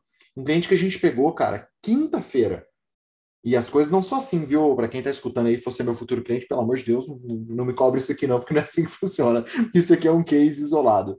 Mas pegamos um cliente quinta-feira, colocamos para rodar detalhes de quinta para agora, e o cliente mandou um áudio hoje falando: Meu Deus, não sei o que, que vocês estão fazendo, mas está dando muito certo, está vendendo, tal, tal, tal, e etc. Esse, esse cliente foi o mesmo cliente que na quarta-feira passada me falou que já tinha lidado com um monte de equipe de marketing. Hoje, agora mais cedo, fui conversar com uma imobiliária, o pessoal está querendo vender e tal, os caras, meta de faturamento dele é de X milhões mês, e ele falou, Renan, olha, já tive tais problemas com marketing, com agência, com profissional, papapá, papapá. O que eu quero dizer é, prestação de serviço falha. Como é que você, como é que eu, eu ou quem quer que seja, vamos falar assim, como investidor, vou colocar grana num projeto que o principal pilar dele, ele ainda vai descobrir quem é o parceiro, qual é a estratégia, qual é o, qual é o caminho. Eu me sentiria mais seguro de escutar uma resposta de, por exemplo, temos tal, tal, tal parceiro em vista que nos apresentou tal, tal, tal plano que para nós fez sentido. Porque senão fica muito para fica para mim fica muito um ambiente de, pô, vou pôr o dinheiro para depois ver. E em marketing, cara, é marketing é que nem é que nem mercado financeiro para quem não sabe o que está fazendo. Vai milhão atrás de milhão sem nada acontecer se você estiver fazendo errado. Então assim, acho que é um ponto de, de alerta. Eu ficaria eu ficaria de olho nisso. Mas a outra pergunta que eu tinha perguntado, vou voltar ela aqui para não ficar confusa. O que, que aconteceu que levou dois anos para sair do papel? Como é que foi isso? Ótimas perguntas. E a segunda pergunta, cara, a gente vai entrar num debatezinho que eu vou concordar e discordar de você. Mas em relação a, aos dois anos, cara, a gente. O Carlos veio, veio com essa ideia, né? Nós dois temos experiência fora em gastronomia. É só contando um pouquinho da história para vocês entenderem. Né? Nós somos engenheiros de petróleo, os dois nos conhecemos da faculdade, é, formados em engenharia, e vivenciamos, por conta das condições do Brasil, governo, trabalhamos na indústria, trabalhamos fora, e trabalhamos bons anos na parte de gastronomia. Trabalhei fora do país, vários anos é, comida grega, então a gente tem a experiência de toda a transição no mercado de, de, alimentos, então a gente viu isso, vivenciou essa parte de perda, de venda, de tudo mais, Carlos aqui no Brasil, e beleza, isso serviu para complementar a ideia da Chip Food quando fala em alimentos de desperdício. E o Carlos viu essa ideia na Good To Go, chegou a mim, a gente conversou, é, começamos a estudar é, a ideia, e esse estudo, ele demorou para a gente validar por conta da cultura do Brasil. E quando a gente fala em cultura, a gente começou a ter alguns impasses, que começaram a aparecer outros problemas. Problema cultural, fator tabu, fator objeções de parceiros, né, que era a maior dor do parceiro até então, era quando se falava em desperdício, era uma dor oculta. O cara tinha dor, mas não sabia. E hoje ainda é. Tem, exemplo, uma padaria que o cara fala, pô, não tem desperdício. E o cara tá na frente da mesinha onde ele coloca milhares de produtos que vão vencer daqui a três dias. E aqueles milhares de produtos ali for, dariam 5 mil reais. E ele fala que ele não tem. Por quê? Ele não presta atenção. Gestão de estoque, a maioria não tem. E, e, querendo ou não, isso acaba se tornando uma dor e ele começa a essa dor. Então, o nosso trabalho é mostrar a dor e vir com a solução dessa dor. Então, beleza. Até que agora as dores estão começando a aparecer mais. A parte de sustentabilidade, o assunto de sustentabilidade tem mais de 200 anos de vida e está tomando mais forma agora. Então, as pessoas estão dando mais valor a isso, mais valor aos problemas ali de impacto. Então, está ficando um pouco mais fácil de chegar com essa solução. E então esse estudo ele demandou um tempo. E quando a gente começou a validar, a gente começou a validar o máximo mais profundo possível. Então, entender o estabelecimento, ficar próximo, passar um tempo ali, entender a dor. E foi decorrendo esse tempo. Lógico, isso demanda dinheiro também. Nós dois, brasileiros, né? Nós buscamos as fontes ali para segurar e acaba demorando um pouco mais. Então, a parte financeira foi um pouco custoso para a gente, né? É, então, isso demandou um pouco mais do tempo e do financeiro. Então, a gente foi usando até o momento que a gente conseguiu. Quando a gente conseguiu formular todo o conceito Chip Food, Product Market Fit, MVPzinho, a gente viu ali e criou um projeto para tirar aquilo do papel e ali a gente buscou a nossa primeira rodada de FFF, né, onde a gente foi tirar toda a ideia do papel e trazer a operação em si, que aí esses 10 meses agora é, está respondendo na altura que a gente projetou. Só Pode te pedir para explicar para o pessoal que está escutando FFF. Ah, é. Perdão, FFF. Ah, gente, FFF é, é o primeiro estágio né, de uma startup quando entra nesse, nesse quesito de investimentos, né? Então, é, family, é, friends and fools que falam, né? Então, são as pessoas mais próximas e que acreditam no seu projeto. Então, são aquelas pessoas que é, estão ali porque, independente se o projeto der ou não errado, né, ou certo, ela acredita em você. E no uhum. fundo, no final de tudo, cara, independente da startup, isso até é um adendo, né? Eu, Caio, acredito nisso as pessoas acabam investindo nas pessoas e não só no projeto. Investem muito mais em quem está por trás do projeto, no conceito em si geral. Lógico, o conceito ele vale muito, mas quem faz acontecer, quem está por trás girando a roldana, é o que é 99% importante, que é o cara que vai fazer acontecer. Então, as pessoas investiram, né? Eu no Carlos, exato, no Felipe, é, em cima dessa ideia. Então, esse FFF foi o primeiro investimento ali dos familiares, amigos, é mais próximos. É o famoso, famoso DDO, que é o dinheiro dos outros. Dinheiro dos outros. Perfeito. Falou dito. Quando a gente vê que o nosso dinheiro não dá conta, a gente, pô, vamos formular, vamos entender, vamos ver se é viável ou não, e a gente apresenta para o dinheiro dos outros, se faz sentido ou não. Acreditaram e hoje estamos aqui conversando com vocês, então acredito que estamos caminhando bem, né? Então, Excelente, cara. É, Nossa, algo bom. positivo. O outro. E eu... Teve outra pergunta, né? Não, desculpa. Não, teve outra pergunta? Teve, teve, teve, teve. Não, não, a, tá. outra, a outra foi sobre o, o lance do marketing. Exato. Vamos lá, cara. Existe uma história de marketing gigantesca desde o início do projeto até hoje, né? Desses dois anos, a operação e hoje. Sempre priorizamos gigantescamente o pilar marketing, porque é onde a gente mostraria quem é a Chip Food, a postura que a Chip Food adota, identidade visual da Chip Food, e a identidade ia passar a mensagem que a gente queria. E a gente passou por várias agências, e várias pessoas que nos ajudaram a maturar a ideia. Hoje, a Food ela tem uma identidade visual, não sei se chegou a ver nosso Instagram, nosso site, uh, toda a parte institucional que a gente tem, nosso blog. Então, a gente tem isso muito, muito, muito bem fundamentado. A ideia da Food ela é perfeitamente fundamentada em cima do core do redução do desperdício e do que a gente faz. Quando a gente fala é, no ponto de ser objetivo, isso sim tem que sempre ser melhorado. Só que quando a gente fala em marketing, aí que eu discordo um pouco de você, ele sempre vai estar numa constante evolução de preparo para que você consiga. E, e eu acho diferente, marketing não é algo assertivo, eu acho muito o contrário. Marketing, querendo ou não, independente do filtro do funil que você crie, é quase sempre um tiro no escuro. Você sempre vai investir bastante para ver se aquilo, no curto prazo de tempo, vai te trazer o retorno que você busca naquilo que você está investindo, seja em ads, seja numa uh, num, offline, numa campanha específica. Você não pode dizer que é 100% assertivo e que aquilo vai te trazer um retorno X. Não, e, querendo não, totalmente. É, é um Ó, teste, né? Deixa eu só reformular minha pergunta, porque eu não sei se ficou claro então. O que eu estou pontuando não é não é sobre sobre o projeto, porque assim, talvez, talvez tenha ficado parecendo que a pergunta é se o projeto é só um projeto, se só existe aqui, ou se tem algo no ar. Isso eu entendi, eu sei, eu tinha feito uma pesquisa, eu vi vocês e tudo mais, tranquilo, esse lado perfeito. Quando eu estou falando de ser objetivo, também não estou não, não querendo dizer de, eu sei que, pô, essa, essa máxima do que é a empresa, o que é o negócio, qual é a oportunidade, etc, etc, etc, vai sendo evoluído, tranquilo. A minha, a minha o meu cutucar, onde eu estou querendo mexer, é o empreendedor, o investidor, na hora que ele vai colocar o, a grana, até o momento, para mim, a gente está falando de um carro, vamos falar de um carro, a Chip Food é o carro, onde vocês têm praticamente tudo. Vocês realmente já têm praticamente tudo. Vocês não têm a roda. E aí vocês estão falando assim, a hora que vier o dinheiro, nós vamos comprar a roda. Eu falo, tranquilo, Só que roda é um produto. Roda é roda, em qualquer lugar. Você colocou, ela vai girar. Serviço não é assim.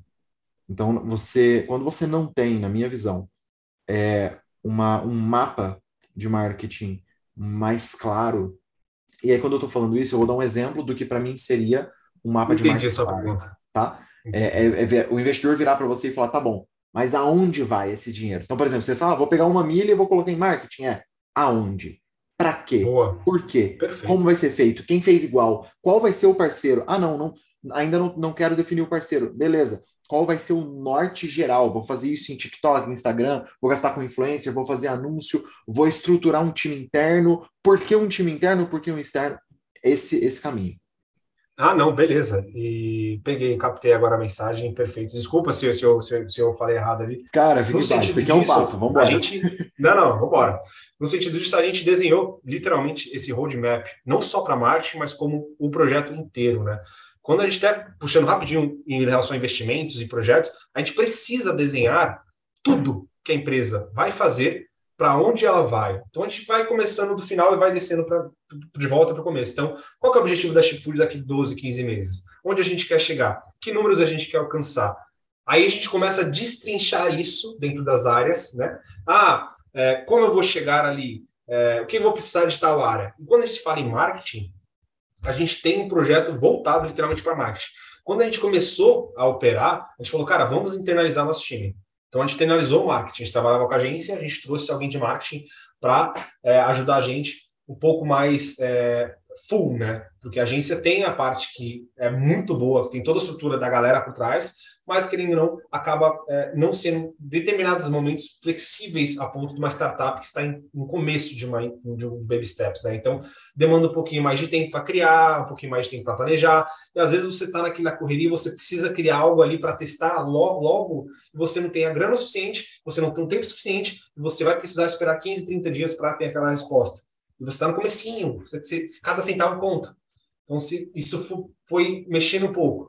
Então a gente, meu, criou, lógico, cara, eu só tenho a agradecer todas as agências que a gente passou, porque foram as agências que criou a nossa identidade, criou nosso conceito, toda a base que a gente tem de identidade, de manual, toda a Chip Food foi vindo de agências. É, e hoje o marketing nosso, também não posso reclamar, cara, é absurdamente bom, né? A Naomi que está por trás, nós tínhamos a Ana, que acabou saindo por conta de problemas de saúde, isso é bem triste, mas, cara, a gente está muito bem fundamentado com o time, e esse time, a gente criou esse projeto né, para atuar em X tempo. Então a gente vai alocar, por exemplo, ah, a gente busca 810 mil reais para atuar em 15 meses. Desses 810 mil, a gente tem 20% desse valor alocado em marketing. Desses 20%, nosso objetivo é consolidar as regiões que a gente atua. Quais regiões são essas? Fortalecer Santos e São Paulo inicialmente. Salvador, como o Carlos disse, aquela oportunidade, mas Santos e São Paulo. Desses valores, a gente subdivide em duas partes, porque são dois mercados que estão literalmente iguais em crescimento. E esses valores vão ser alocados a cada mês, um valor X dentro desses valores para 15 meses, onde a gente vai investir em toda a parte de ads, que a gente está buscando agora fortalecer cada vez mais, a parte do filtro do nosso público-alvo, são jovens adultos de 18 a 36 anos, maior parte feminino, a parte entre Santos, por exemplo, que é uma região um pouco menor e tem um fortalecimento. As páginas que são muito fortes, porque quando a gente fala no estudo de marketing, o regionalismo aqui na cidade é muito forte. Então as páginas têm muita força. Então investir nas páginas, nos influenciadores da região, onde tem um conceito e uma influência muito grande naquele público que a gente busca, né, nas mulheres, então, acaba atingindo de modo mais forte. Offline, que a gente vem testando e vem dando muito certo, né? Essa parte, por exemplo, com a Sapori. Então, é, é muito legal isso. Em São Paulo, da mesma forma. São Paulo, por ser gigante, o estudo é um pouco diferente. E o valor de marketing acaba sendo um pouquinho mais agressivo. Mas, dentro do nosso roadmap, a ideia é gastar mais no marketing, né, nesse valor parcial dividido em dois, em Santos. Por quê? Região menor, mais forte, a atuação e responsabilidade sempre foi maior, né, desde o marketing que a gente vem fazendo estudos que a gente vem fazendo de growth e das respostas, né, dos ads que a gente faz, dos impulsionamentos, influência, a resposta do público. Então, basicamente é isso. Então, na verdade, o a gente sempre mostra esse estudo, né, que acho que a gente não teve a oportunidade também de, de acabar exprimindo isso nas conversas, mas, cara, o projeto, ele está muito bem desenhado em todas as áreas, não só de marketing, mas de comercial, é, quem a gente vai precisar, onde a gente vai buscar esse comercial, como ele vai ser contratado, se ele é CLT, se ele é PJ, quanto ele pode ganhar, é, qual é o período que ele vai trazer, quanto ele vai conseguir trazer de retorno é, a cada mês, se isso vai bater nosso objetivo no 15 mês ou não. Então a gente tem tudo isso mapeado para justamente entender quanto a gente iria precisar e para onde a gente quer chegar, né? Então, é, eu sou, ah, eu sou, sou bem, eu acho que eu, bem tranquilo assim em relação a essa parte. Não, perfeito. Ó, eu vou só trazer algo aqui, isso fica para os próximos que forem escutar aqui também, falar conosco, trocar uma ideia. Fique em paz para bater em agência, viu? Fique tranquilo, não é porque eu tenho agência que eu vou ficar doído. Eu acho que assim, tem casos e casos, situações e situações, e tá tudo bem.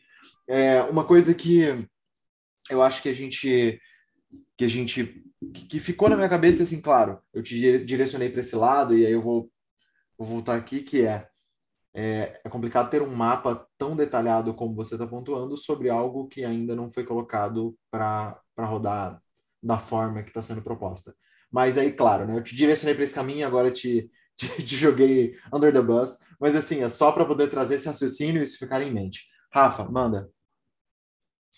É que assim, a, a, acho que assim, a pergunta do marketing é muito importante para vocês porque vocês são no marketplace no final do dia. Então, vocês precisam conquistar o, o, o cliente da plataforma de vocês pelo, pelas plataformas digitais. Então, no caso de vocês, quando for levantar uma captação, até mesmo no cenário early stage, é, e é, ou no FF, é muito, até primordial ter esse planejamento, né? Não estou falando que vocês têm ou não têm, a gente não tem tempo aqui para variar e nem é o foco. Final do dia é isso, tá? Então, é, a gente precisa entender qual é o direcionamento, como você vai fazer a aquisição, qual é o valor de mercado, como é que você vai negociar. E assim, no final do dia é a raça, né? Então, no cenário como vocês estão, vocês estão muito pequenos para eu virar e falar assim, putz, olha, vamos entender e vamos basear aqui, vamos entender o CAC e destrinchar isso, né? O custo de aquisição de cliente, vamos destrinchar isso. Não, hoje eu tô, hoje é muito entender mais a raça, a vontade, porque o meu, a minha valorização, isso é muito importante. Um investidor que vai entrar agora com vocês, ele vai olhar a valorização é, de dois anos, mais ou menos, porque para ele ele já vai ganhar bastante. E para vocês chegarem nesse nível, o que vocês precisam de verdade é raça. Mas vocês precisam explicar essa raça. Né? Seja lá por marketing, seja lá pela plataforma, mas vocês precisam e dar um e dar um norte claro, né? Ou o que me assusta, eventualmente, é pegar essas oportunidades. Santos é longe de Salvador, que é longe do Ceará, que é longe do Rio Grande do Sul. Pode ser que dê certo? Pode ser que dê certo, mas oportunidades virão. Eu fiquei num projeto uma vez, acho que é legal até comentar, de uma empresa que fatura EBI. Né, e ela tinha começado, fatura BI era uma das principais do segmento. E ela tinha começado a fazer um. E ela tinha começado um novo negócio, e por ela ser muito grande, quando ela começou esse novo negócio, começou a aparecer clientes do Brasil inteiro. E eu não estou te falando uma perspectiva de um ano, uma perspectiva de dois meses. O que, que ela fez? Ela quis fechar com todo mundo ao mesmo tempo. O que aconteceu? Ela quase faliu. Ela literalmente quase faliu, porque ela não conseguiu atender tudo, todos os clientes. Então, eventualmente, oportunidade pode ser traiçoeira. Foco, não. Então, é isso que eu volto. É, Santos, legal, tá, vai ajudar vocês a conseguir o próximo milestone, o próximo passo? O Santos não, desculpa, Salvador, sim. Mas, gente, se vocês começarem a entrar nessa narrativa de pegar vários, vai ficar difícil. Então, é, é, é, é o ponto que eu relevo. Mas é raça. Né? Eu já conhecia vocês antes, acho realmente que vocês têm raça, e eventualmente tem muita coisa que dá para ser trabalhada com vocês, e eu, e eu realmente acho que tem bastante tem bastante caminho e tem bastante ainda água para ser trabalhado, né? Mas assim, para mim é para mim foi bem interessante a conversa e sempre é interessante conversar com vocês, enfim. Bom, pessoal. Boa, Renan. Eu vou, vou partir para a gente finalizar aqui, então. Primeiramente, queria agradecer vocês e falar o seguinte: eu moro em Curitiba. Quando chegar em Curitiba, vocês me avisem. Eu quero ser um dos primeiros downloads, quero fazer uma das primeiras compras. Muito interessante. É, realmente, a proposta faz sentido, a premissa faz sentido, os pormenores têm que ser ajustados, que nem qualquer negócio que acabou de iniciar. Tá super massa, muito interessante. É, que eu falei com vocês, uma coisa que eu faria, e assim, muito, muito massa a forma que vocês comunicam as coisas. Não, não tô falando que, que é um major problem, que não é, mas eu ficaria de olho em, em técnica de comunicação e argumentação, sabe? Não, não, é nada, tipo, literalmente eu acho que é um ponto positivo de vocês. Eu acho que vocês, se vocês adicionarem uma coisinha aqui e ali, a parada vai ficar sinistra. Então, acho que é algo interessante a se observar. E tem uma máxima que eu levo para mim. Acho que o Rafa, não sei até que ponto o Rafa vai concordar com isso, com essa abordagem, mas que é o seguinte: se você bater em porta suficiente, uma hora alguma abre. Então, assim, cara, é esse é o problema. É esse o problema. Se abrir, é, abater em porta demais, uma abriu, só que uma abriu em Santos, a outra abriu não sei aonde, aí abriu de... o, Rafa, o Rafa ficou cismado. Abrir porta aí, é. Tô, só tô, calma, é a mesma coisa que o Calma, calma, que você vai ver.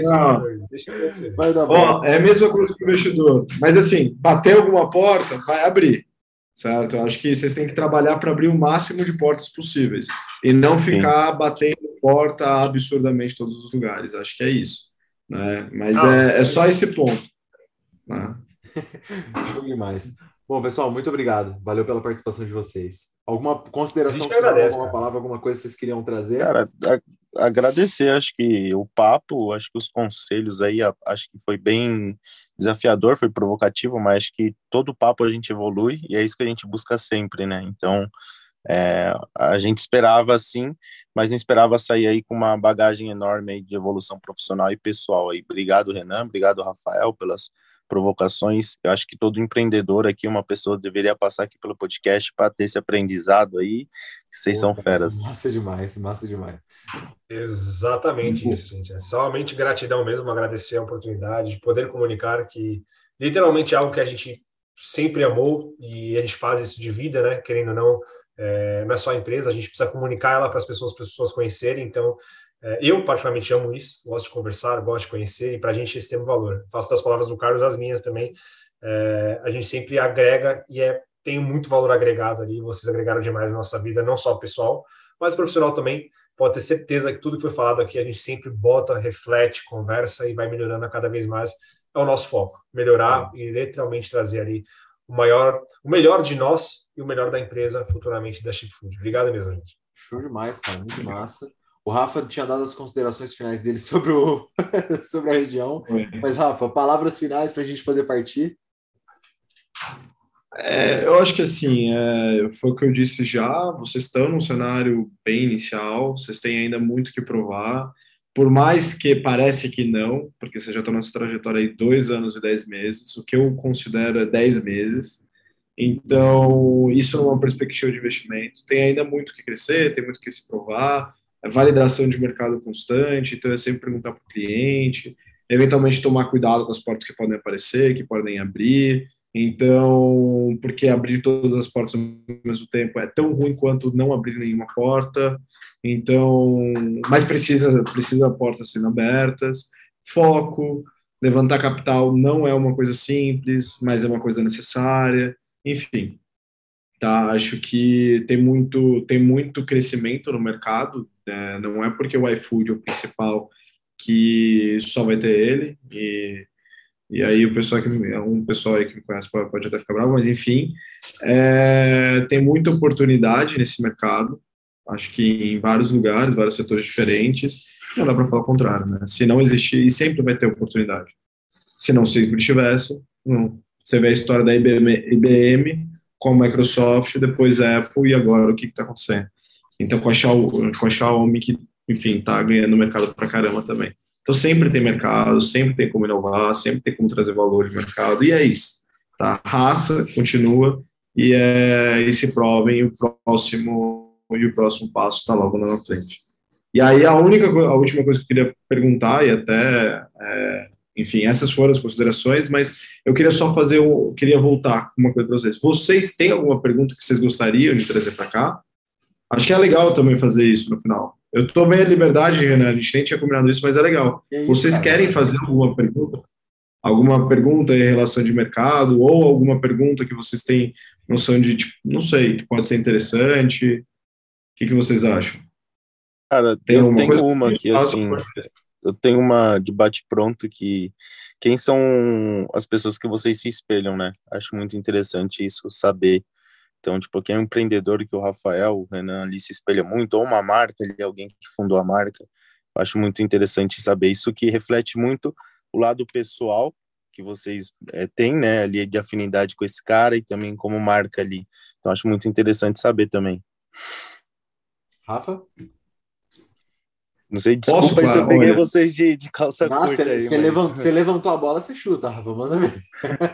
Não tem problema. Eu acho que, assim, a, a questão da jornada do herói é muito quem você constrói, né? Então, ninguém é realmente... Se você não conhece a pessoa ao vivo, você não sabe o que, que ela representa.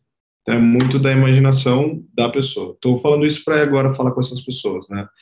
É, eu conheço alguns grandes empresários no Brasil, mas hoje, quando eu olho para o mercado de startup, o que eu gosto de olhar são, de fato, com algumas. Bom, é, eu gosto muito do Rodrigo, que foi meu sócio já, que a gente já trabalhou junto, né, da Conta Simples. Eu acho ele fenomenal. Conheço ele. Eventualmente vamos ver se a gente se, ele, se a gente faz uma, um podcast aqui. Gosto dele pra caramba. Ele é uma pessoa que eu admiro. É, também tem o Thiago, Thiago Lima, também 30 anos, acabou de levantar captação, é, começou uma startup agora, também teve passagem já, é, conselheiro em outros dois lugares. E, mas por que, que eu gosto deles? Porque são pessoas diretas, são pessoas objetivas, são pessoas que olham a trajetória e entregam aquilo que prometeram. Não prometem o mundo, mas entregam aquilo que prometeram. E, e são pessoas honestas que, se você for conversar com eles, eles vão estar procurando criar um ecossistema, criar ou te ajudar, mas é no sentido de vamos todos ganhar. Não, nenhum é bom, obviamente, eles fizeram fortunas, eles estão com os projetos super legais, mas é super interessante.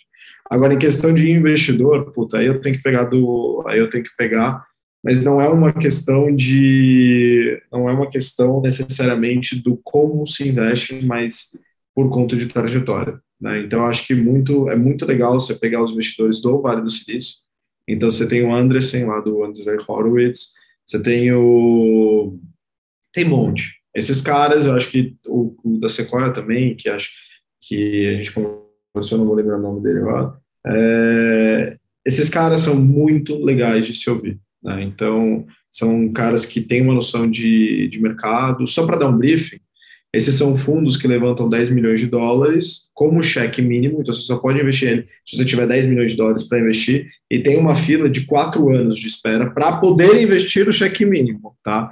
Então, assim, não é qualquer um que pode investir lá. Então, eles criaram uma narrativa super legal. E acho que isso que é o legal, né? E, enfim, tem aí uma lista, mas acho que de logo de cabeça são essas pessoas, né? Cara, eu. E aí, e aí mas eu não posso não falar do meu time que trabalha comigo, né? Que eu adoro todos. Mas enfim, você falou de empresário aí, aí eu quis puxar mais essa dos outros. Olha, eu vou falar para você que eu eu me espelho, quando você falou em quem você se espelha, eu na lata pensei, putz, mas em que área da vida, cara? Dependendo da área é uma pessoa.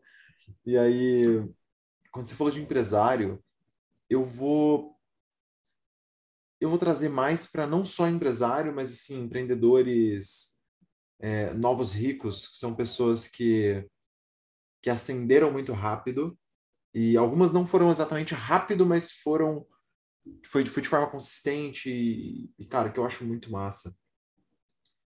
Aqui no Brasil, na minha então, eu vou falar três nomes, dos três nomes, dois estão na minha estão na minha área de marketing um deles é o Rafael Avelar, do Brasil, que o cara tem uma, uma, agência que chama Adventures. Na verdade, eles são uma brand tech, mas assim, longa história para explicar exatamente o que eles fazem. É, é uma, um cara que, pô, o cara surgiu um tamanho muito semelhante ao que eu surgi há um ano e pouco, dois anos atrás. E a empresa do cara foi avaliada aí no princípio do ano em meio bi. Então, meio bi de real, claro. Os caras hoje são, pô, o Mercado Livre é sócio deles. Então, o que o cara construiu, e eu sou acelerado pela agência do, deles, então, assim, eu estou muito próximo ali, vendo muita coisa, e eu admiro demais o jeito que foi feito, as formas como está acontecendo e o que vem pela frente. É, e aí eu vou pegar o cara que, que talvez seja a, uma das referências dele é, no exterior, que é o Gary Vee, que é o Rafa Velar com 30 anos a mais sabe? É, tipo assim, é um cara que teve mais 30 anos de vida, então ele construiu muito mais coisa. É, eu digo até que o, que o Avelar, quando chegar ali na frente, vai estar tá, vai tá sinistro. É, o, o Gary Vee é um cara que ele tem uma postura de olhar para empreendimento, para negócio, para marketing, de uma forma muito muito humana. Eu admiro muito isso, admiro muito isso. Acho que quando ele traz, ele fala muito sobre felicidade, que para mim é chocante, cara, é uma parada muito é, é, assim, tinha que ser simples, tinha que ser óbvio, tinha que estar tá todo mundo olhando para uma parada assim, mas hoje em dia é natural, que não é o primeiro olhar de, da, da maioria das pessoas, e a gente até entende os motivos. Mas ele é um cara que é muito grande no nosso mercado, de, no meu mercado de marketing, e, pô, admiro demais tudo que ele faz. O cara lançou uma coleção de NFT, faturou meio bi de real em 24 horas. Tipo, ridículo, absurdo, tremendo, sabe? Então é épico paga um pau para ele, já deu para ver. É, e tem um cara no Brasil que eu admiro, e aí que tá, não conheço o cara pessoalmente, esses caras, o Avelar tive pô, uma call com ele só, mas esses são, são caras que eu admiro, e um deles é o, o Caíto Maia, da Chili Beans. Eu admiro o estilo do cara, a forma que ele se comunica, é, me transparece, e aí não tem como conhecer até ter um papo com ele, espero que isso venha acontecer em breve, mas o cara transparece muita verdade, muito tesão pelo negócio dele. E eu pago um pau para isso, cara. Porque, sinceramente, muitas vezes, quando você para para pensar no, no, empreendedor ali que pô, o cara, o cara fez porque tinha que fazer, e foi o que ele fez, cara. Fez o que tinha que fazer. A história do cara é muito isso. É, o cara não. Pô, primeira oportunidade ele pulou fora, sabe? Ele levou um tempão para poder fazer uma parceria de, de investimento no negócio por cautela com o negócio, sabe? Coisa que, pô, quando você vê um cheque gigante na tua frente, dificilmente você, você toma esse cuidado. A gente é gente, sabe? Então, pago muito pau para ele também, acho muito foda. E tem, teriam mais outro, muitos outros nomes aqui que a gente poderia trazer, por exemplo, pô, Flávio Augusto no lado de vendas, não tem como falar de venda e não falar do cara. Então, assim, realmente, muitos empreendedores. Mas é isso. Inclusive, puta cara, pergunta massa. Interessante. É, é... Caio? Cara, eu me pegaram de surpresa também, cara. Eu não tinha nada preparado, mas é uma pergunta clichêzinha, mas é legal a gente conhecer, porque a gente acaba conhecendo um pouquinho sobre as pessoas, né? As pessoas que a gente se comunica, a gente a gente tem conversado durante um tempo, mas não se conhece mais, né, detalhado. Então, uh, mais uma pergunta filosófica, né, assim, como é que vocês se veem daqui cinco anos? Cara, e aí eu vou ter que te dar uma Profissionalmente resposta... e pessoalmente, cara. Vou ter que te dar uma resposta que eu... Eu não sei para quem que eu dei isso, acho que foi ontem, cara. Foi pro, pro menino aqui na equipe, a gente tava conversando. Eu falei, irmão, me ver daqui cinco anos para mim é completo bullshit. Não tem como, cara. Não existe isso. Cinco anos atrás, se eu tivesse previsto isso aqui, podia ter jogado na Mega que eu tinha ganho, cara. Eu não tinha a menor ideia, nunca tinha ouvido, nunca tinha ouvido falar de podcast, sabe? Então, assim, é, é, é isso, sabe? acho que cinco anos é muito tempo. Então, quando eu falo onde eu me vejo, para mim é no máximo um ano, dois. E dois eu já acho que também estou viajando na maionese, porque eu estou num ambiente hoje de muita de aproveitar muita oportunidade que surgiu nos últimos dois anos e eu estou desenvolvendo elas, sabe? Cuidado com as portas. Que é por aí. É, cuidado, cuidado com, as, portas. portas. cuidado com as portas. Mas assim, eu disse porque foi é uma, uma, uma armadilha que eu já caí nela bastante e estou sempre de olho para não para não cair de novo. Mas acho que se eu puder falar onde eu me vejo pessoalmente, cara, é, hoje eu estou num desafio de me tornar uma pessoa mais saudável. Então, é algo que, pô, espero ter vencido daqui a esses cinco anos. Espero realmente já, já ser um assunto que eu conto como história do passado. Então, saúde é um negócio para mim complicado. Alimentação, esporte, papapá. Estou de olho nisso, é algo que é presente na minha vida. Inclusive, acabando aqui, vou fazer meu treino do dia, porque eu não encerro sem fazer de jeito nenhum. Porque se eu falhar um dia, eu me conheço, nunca mais eu volto. Então, é, acho que pessoalmente é, é, é, por aí. E, pô, cara, profissionalmente, é que nem eu falei, é, não consigo nem, nem te falar nada desse jeito. Rafa? Para mim é mais simples. É... Projetos que a gente conversa daqui a cinco anos, a minha perspectiva é que vocês têm certo. É isso. Opa. Acho que é para isso que eu trabalho, para isso que eu estou aqui, e vocês dando certo, é meu sucesso, é sucesso de vocês. Então é isso. É bem simples. E fechou com chave de ouro. fechou com chave de ouro. É, bom, bom, vamos embora então? Chega? É vamos nessa, vamos nessa. Bora. Pessoal, então, valeu, tamo junto. Para quem está escutando, obrigado por ter ficado até aqui. E a gente se vê no próximo episódio do Divers.